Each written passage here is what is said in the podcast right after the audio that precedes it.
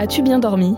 Ces quelques mots réflexes du matin ont leur importance pour notre santé, pour le bon fonctionnement de l'organisme. Nous passons un tiers de notre vie à dormir et ce n'est pas comme on pense parfois du temps perdu.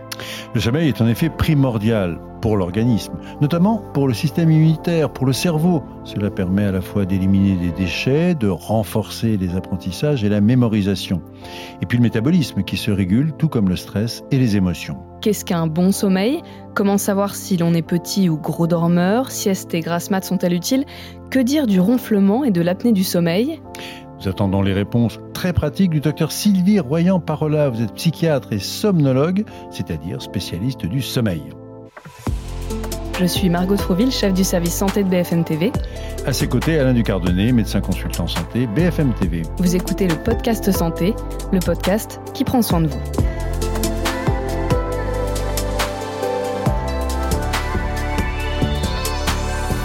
Sylvie Royan-Parola, bonjour. Bonjour. Alors le sommeil et ses troubles, c'est bien sûr un sujet qui nous concerne tous, un jour ou l'autre. Mais est-ce que c'est vraiment indispensable de dormir? On dit qu'un tiers de notre vie, euh, ce n'est pas du temps perdu pour autant, mais à quoi ça sert de dormir en fait? Alors ce serait quand même très très mal fichu en termes d'organisme si vraiment on passait 8 heures de notre temps à, à rien faire. Donc en fait on fait plein de choses quand on dort. Et notamment, on va non seulement traiter l'information auquel on a été confronté tout au long de la journée, donc il y a des phénomènes d'apprentissage, de mémorisation, mais aussi le cœur permet, euh, peut se réguler pendant la nuit, parce qu'heureusement, il n'est plus soumis au même pic d'activité de ceux de la journée, donc il se repose entre guillemets.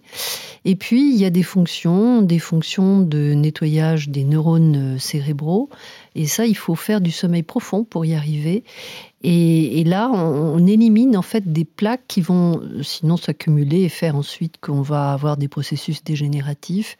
Il y a aussi toute une construction de nos défenses immunitaires qui se, qui se fait au cours du sommeil. Il y a aussi sur le plan psychologique, pour le coup, euh, une espèce de, remise à, zéro de nos émotions, de, de travail aussi sur le contenu de tout ce qu'on a affronté sur le plan de la journée. Donc c'est extrêmement important sur le plan équilibre psychique de dormir.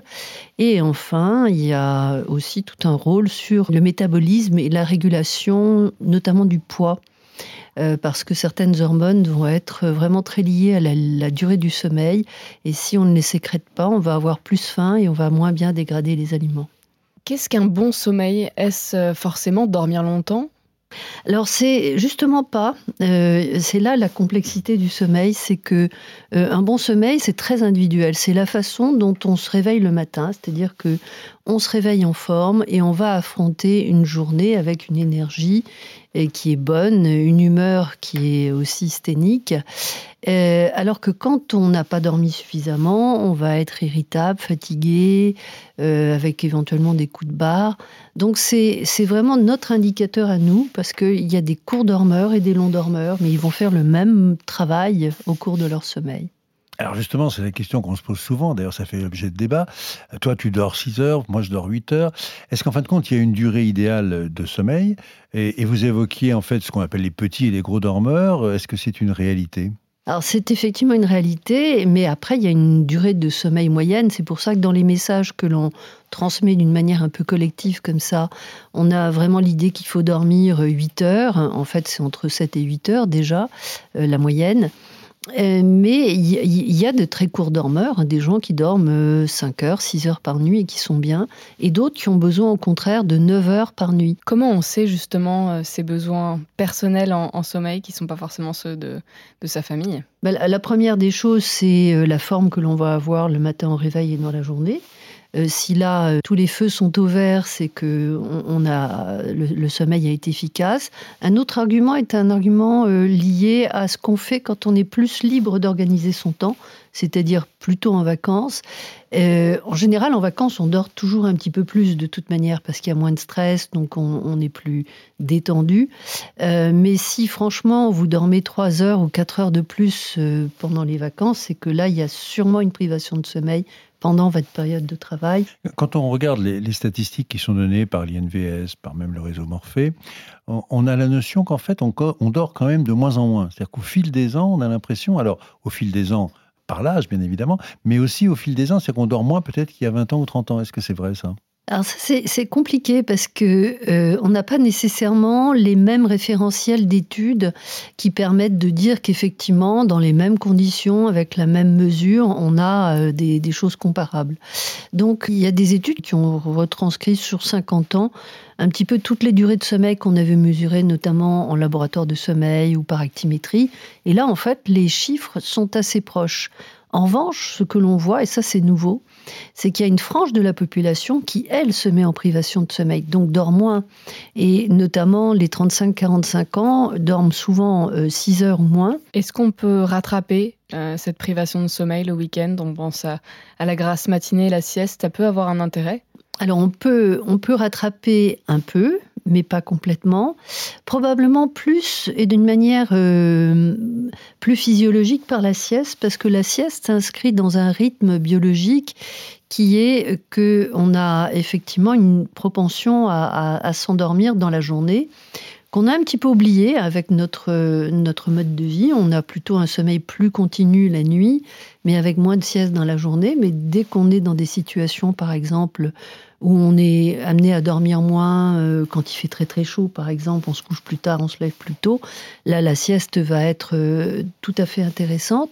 Et le week-end, le problème c'est quand on se décale le matin d'une manière importante, c'est-à-dire dormir une heure et demie, deux heures en plus ça va, on ne met pas mal notre système circadien, c'est-à-dire tout ce qui organise les rythmes de notre sommeil. Mais si par contre on se décale de 4 ou 5 heures euh, pour rattraper euh, et, dormir, euh, alors un peu plus, mais aussi se coucher plus tard, eh bien là, on a introduit une rupture de nos rythmes qui fait que, contrairement à ce qu'on peut penser, il va y avoir une fatigue. Et notamment en début de semaine, une fatigue qui va être importante après le week-end, alors que théoriquement, on s'est reposé. Je reviens sur l'âge on a quand même le sentiment que plus l'âge avance, plus les seniors, en fait, ils dorment de moins en moins, ou du moins, ils ont la perception de dormir de moins en moins bien. Euh, alors qu'en fait, euh, les ados, eux, euh, si on les réveille pas, ils dorment jusqu'à midi. Est-ce que l'âge intervient justement dans, cette qualité et cette durée du sommeil? Tout à fait. Alors l'adolescent, il a encore un cerveau qui est à parfaire, à construire. Euh, malheureusement, euh, quand on est âgé, c'est plutôt un peu dans l'autre sens. Euh, on défait un peu les choses.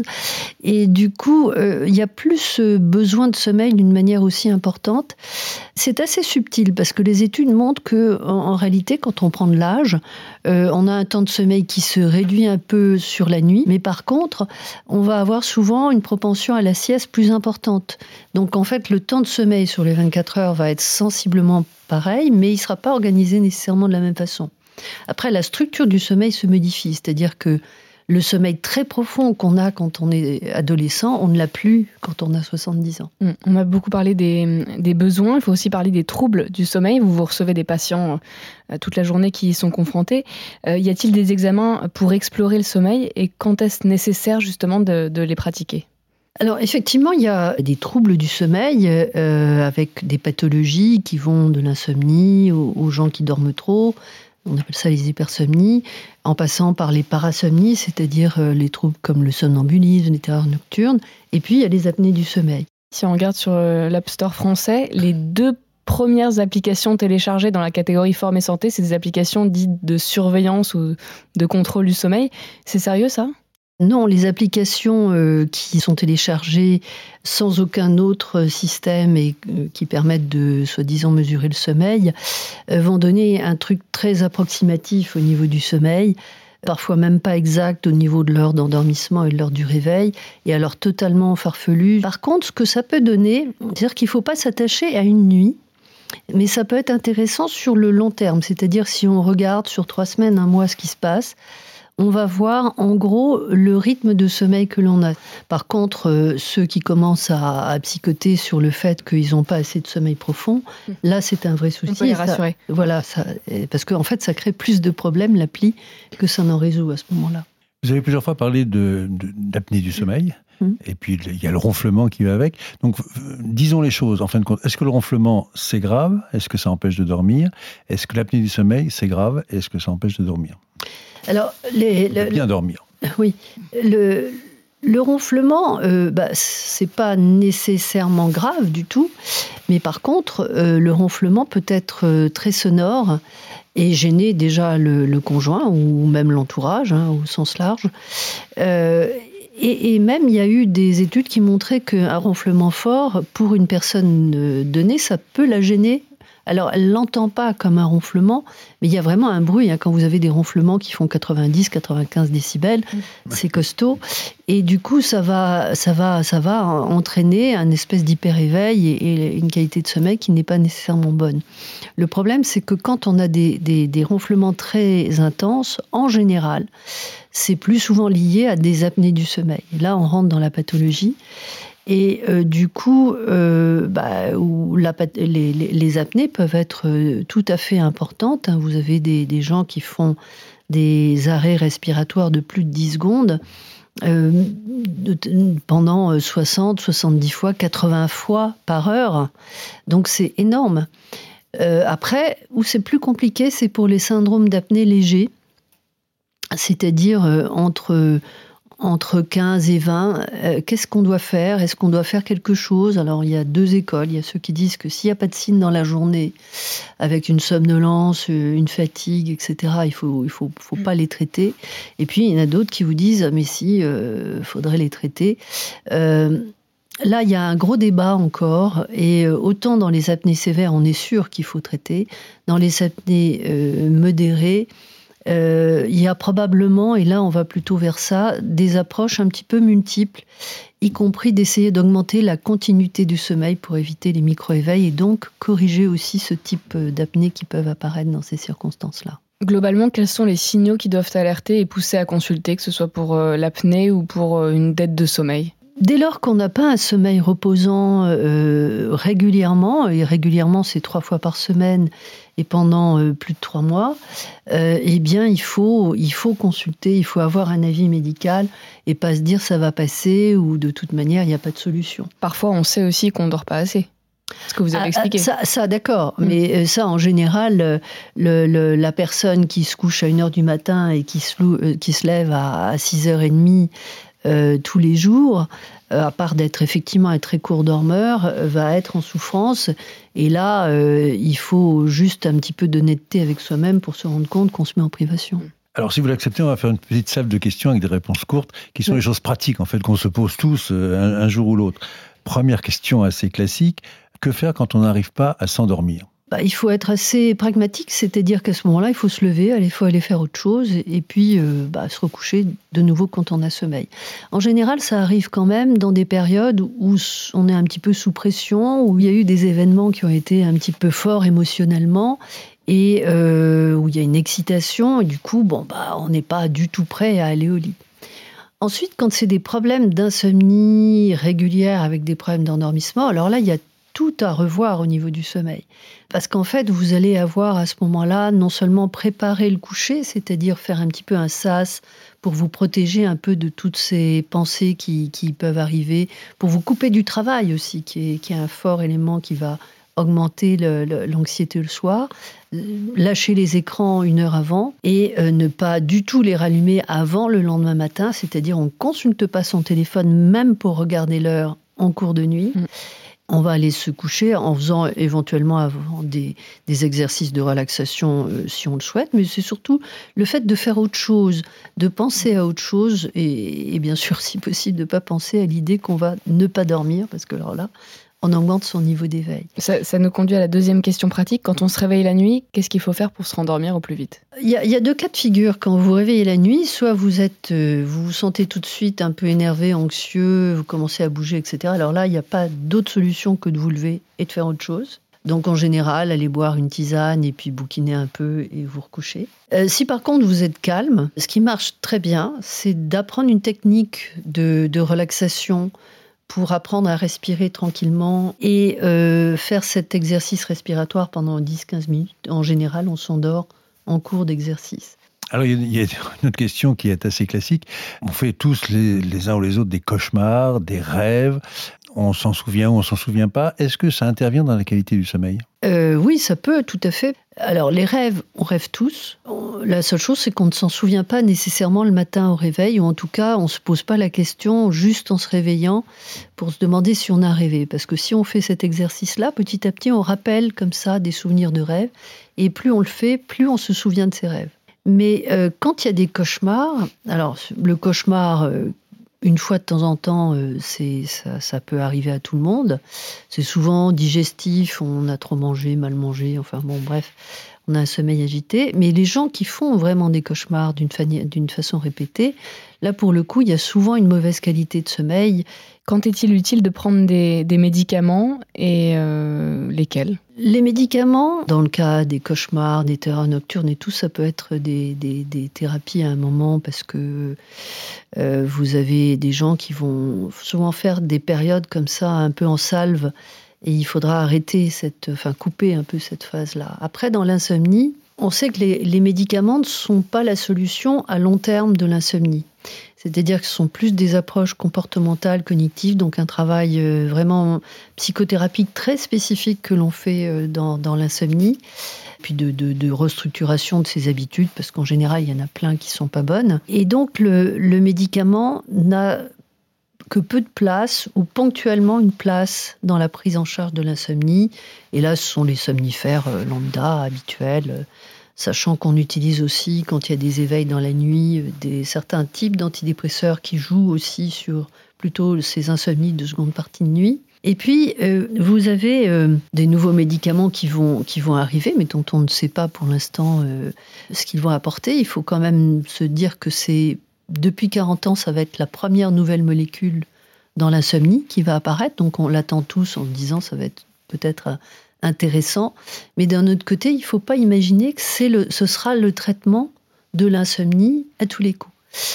Où ça va être vraiment important de prendre un traitement pour, euh, pour dormir, c'est quand euh, tous les systèmes émotionnels euh, sont débordés. Je pense à certaines formes de dépression sévère, certains chocs émotifs ou, ou, événements de vie qui sont lourds. Et là, on n'arrive pas à dormir parce qu'on est tellement dans la souffrance, dans la préoccupation, qu'il faut arriver à casser ça. Et là, les médicaments sont intéressants. La mélatonine, vous ne l'avez pas évoqué euh, Non, parce que c'est pas classiquement un médicament de l'insomnie. Il y a les recommandations internationales euh, qui viennent d'être euh, un petit peu modifiées. C'est vraiment dans les insomnies plutôt des sujets âgés, parce qu'il y a des, toujours des troubles des rythmes veille-sommeil, des, des rythmes circadiens. Et là, la mélatonine marche bien. Ça marche bien dans les retards de phase aussi chez les jeunes qui sont décalés parce que ça permet d'avancer les rythmes. Mais dans l'insomnie euh, banale, c'est pas un traitement et pourtant elle est largement, largement achetée et utilisée par les gens en pharmacie. Alors, je continue. Sur les, petits mécanismes, sur les petits trucs qu'on peut faire. Euh, on dit classiquement, bon, les écrans, vous l'avez évoqué, on dit classiquement une douche froide, pas d'activité physique, euh, les plantes, tout ça. Est-ce qu'il y a des petits trucs non médicamenteux qui peuvent faciliter le sommeil? Est-ce que ça marche? La chose qui facilite le plus le sommeil, en réalité, euh, c'est une structuration du temps, une organisation du temps où il y a une activité physique régulière très régulière. Et quand je dis très régulière, c'est euh, presque tous les jours et à peu près 30 minutes euh, par jour ou voilà parce qu'en fait ça va à la fois régulariser les rythmes, stabiliser le sommeil, c'est-à-dire qu'il y a moins de micro-éveil et puis vous allez avoir aussi euh, l'exposition à la lumière. En fait, le fait de passer du temps à l'extérieur, c'est-à-dire dans, votre vie euh, nécessairement à un moment donné dans la journée, euh, passer euh, une demi-heure, une heure dehors, même en, hiver, s'il fait pas beau, etc. il faut pouvoir avoir cet apport de lumière parce que c'est la lumière qui va synchroniser nos horloges biologiques. Et donc, on n'aura jamais un bon sommeil s'il n'y a pas de bonne synchronisation de l'horloge biologique. Merci beaucoup Sylvie Royan Parola. On rappelle, vous êtes psychiatre, spécialiste du sommeil. Selon une enquête publiée l'an dernier, plus d'un Français sur trois, 37%, sont insatisfaits de la qualité de leur sommeil, en majorité des femmes. Un peu moins d'un interrogé sur deux déclare souffrir d'un trouble du sommeil. Et ce moins bon sommeil favoriserait un niveau élevé d'anxiété et de dépression. Alors pour mieux évaluer euh, quelle est la qualité de votre sommeil, ben, nous vous conseillons de vous rendre sur le site du réseau Morphée. Un questionnaire vous y aidera avec des conseils adaptés. Merci d'avoir écouté le podcast Santé. Si vous avez aimé cet épisode, n'hésitez pas à le partager, à nous laisser un commentaire ou une note. Eh bien nous, on se retrouve la semaine prochaine pour un nouvel épisode et d'ici là, prenez, soin, de vous.